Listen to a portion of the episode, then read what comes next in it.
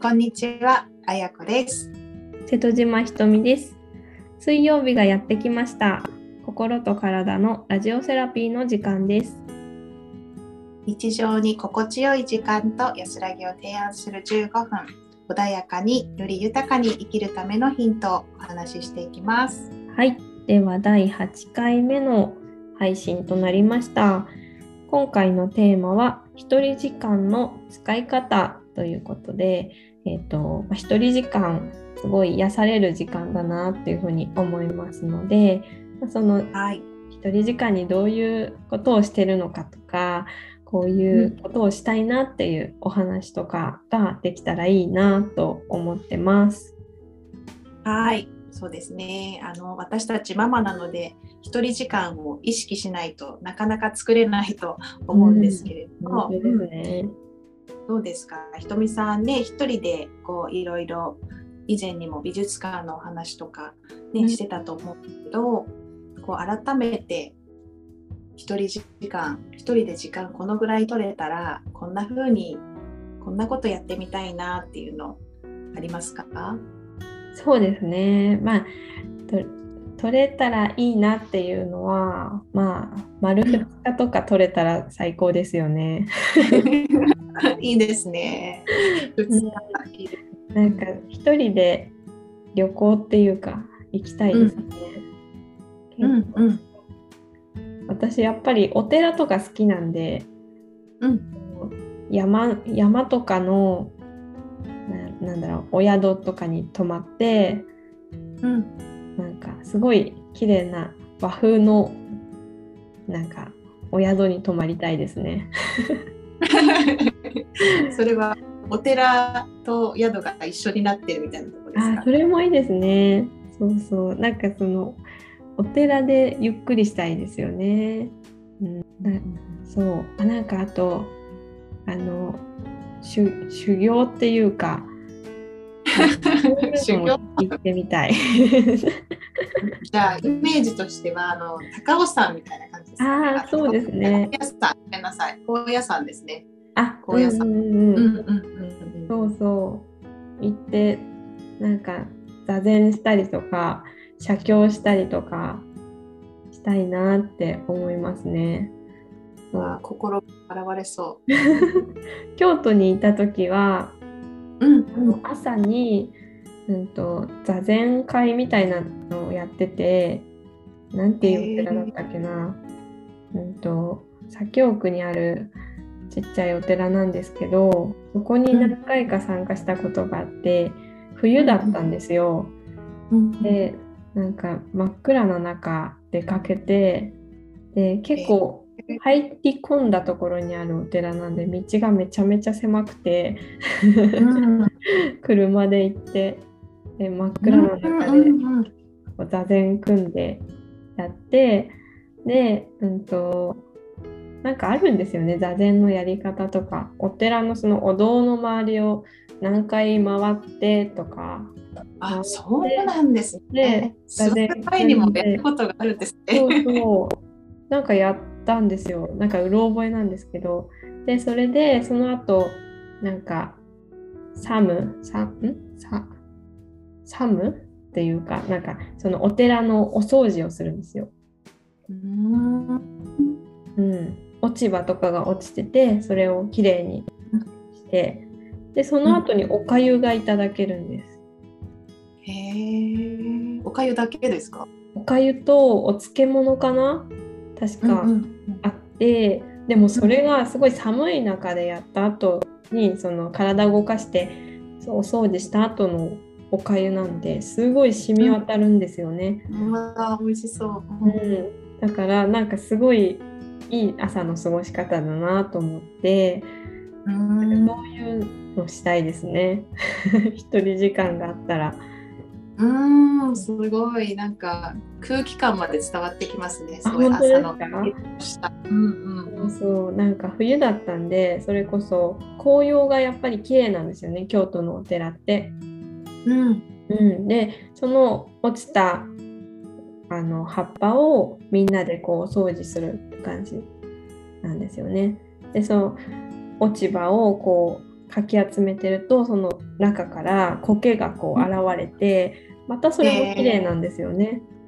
へえそれは何人ぐらいで参加されたんですか、でも結構いましたねな。何人ぐらいだろう ?20 人ぐらいいたのかなすごい朝早かったんですけど、うんうん、そうそう。なんかすごいその一個一個の動作に、うんね、集中したりとかしますしそういうお掃除とかも、うん、なんかやっぱ綺麗になるとすごいすっきりするというか感動するっていうか、うん、味わい深いですよね。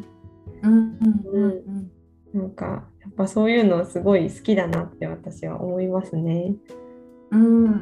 なんかあれですね。動作一つ一つの動作がその心の中にまでこう伝わるっていうか通じるみたいにね、そんな感覚もなんか感じますね。すごい。これなんか一人で行ったんですか？それはそうですねその時はまだ子供がいなかったんで、夫は仕事だったかな、その時は。私が行きたいから行ってくるって言って行ったんですよね。もう何回か行きましたね。うんうんまあ、私はそんなことがしたいなって思いますね。あやこさんは？何かあります？はい。なんかそんなにひとみさんのような澄んだ感じではないかもしれないんですけど。いやいや。私はそうだな、うん、あのまあこのコロナが始まってちょっとこう去年とかも注目されてきたワーケーション？っていうまあ、同じような感じですけどやっぱりちょっとこう、うん、いつもの日常と離れたところに身を置きたいなっていう、うん、その経験がしたいなっていうのは思いますね。うん、どんなところに行きたいなっていうのあります？そうですね。やっぱり自然があるところがいいな。うん 建物とかももし選べるなら木のぬくもりを感じられるような建物が、うん、あとは窓からの景色がすごく開放感があって、うんうん、まあ、海とかだったらねすごい私海が好きなのでそういうところだったなとか、うんうん、本当に朝のね今のひとみさんの話だと朝の過ごし方とかまで考えたら、うん、こう小鳥の手りと木々のねこう揺らぐなんか森林の中の綺麗な音を聞きながら、うんうんうん、私も瞑想とかをしたいですね一人で。いいですね。うん、いや癒されますね。ねなんかそういう非日常っていうところに体験として、うん、うん、できたいなっていうのとやっぱりいつものところにいるといつものことしかやらないっていうか 自分にこうねあのリミットをかけちゃうようなとこも自分自身あるのかなと思って。確かに、うん、最初の目標でも言ったんですけどちょっとこうグレードアップしたところ例えば、うん、こうテルのカフェに行くっていつものカフェじゃなくてここに行くとなんとなく背筋がシャンとしたりとか、ね、着ていくものもなんか行く前からこう準備をしてたりとかね身なりだけじゃなく何、うん、て言うのかな動作とか自分の仕草とかまで多分気気持ちがこうね変わるので変わってくるんじゃないかなと思うんですよね。うん、うん、確かに、うん、ですよね。意識で意識も変わりますよね、うん、そういう身なりを整えたりすると。そうですよね。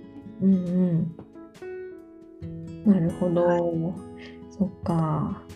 なんかもっと身近にできるようなこととかってどんなことありますか、うん、一人時間で。一人時間。私は本当に身近にできることであの短時間でっていうのでいつもチョイスするのは、お花屋さんです、ね、ああ私も今同じこと考えてました。すごい。さすがです。やっぱね、私とこういうのシンクロと言いますね。シンクロにしてます。う んうんうん。本当にお花いいですよね。ですね。うん。お花の波動ももちろん高いし、やっぱ癒しの効果がすごく高くって、うん、何のお花か何の観葉植物とかそういうこだわりではなくやっぱりその空間うんに行くだけで、なぜかこう心が安らぐみたいなところがあるんですよね。うんわかります。ううんん、私も時々お花買うんですけど、この前、まあ、大体子供たちと一緒に買いに行くんですけどね。うんうんでまあ小さい子供が小さい時はあんまり選ぶのって私だけだったんですけどこの前、長男が「このお花にする」って言ってかわいい。私は絶対選ばないようなだったんですよ。えー、これ？って思ったんですけどなんかすごいそれをこう近くで見見たらすごいいい香りがしたんですよ。へえ。だからなんか自分が選ぶやつだけじゃないものも取り入れると、なんか新しい発見があるなってすごい思いました。ああすごいいいですね。それありますよね。なかなか自分一人だと同じものを選びがちですからねう。んうんうん、そうなんですよ。なんかあいいですね。子供と一緒に行くの楽しいなって 思いました。うん、うん、私もじゃあちょっと連れて行こうかな。手当たり次第 2歳の子を連れて手当たり次第選ばれそうだけど、ね、それもね楽しみの一つとして。うんなんかまだ私は下の子が1歳こ次2歳になるんですけどだからちょっと難しいかなと思うんですけどもうちょっと大きくなったらそれぞれでこう選ばせたら面白そうだなってちょっと思いました。あそれいいですね。うんなんか例えば今週は誰の番みたいにね順番決め ねあそれも楽楽ししいねい。うん。なんかでも結構大人になってから男性の方とかは、あんまりそういうお花を飾るみたいな人って、うん。うん多くないとは思うんですけどうんうん。子供だとなんか楽しんでそれを選ぶんで、うん。なんかその習慣はつけたいなとか思いましたね。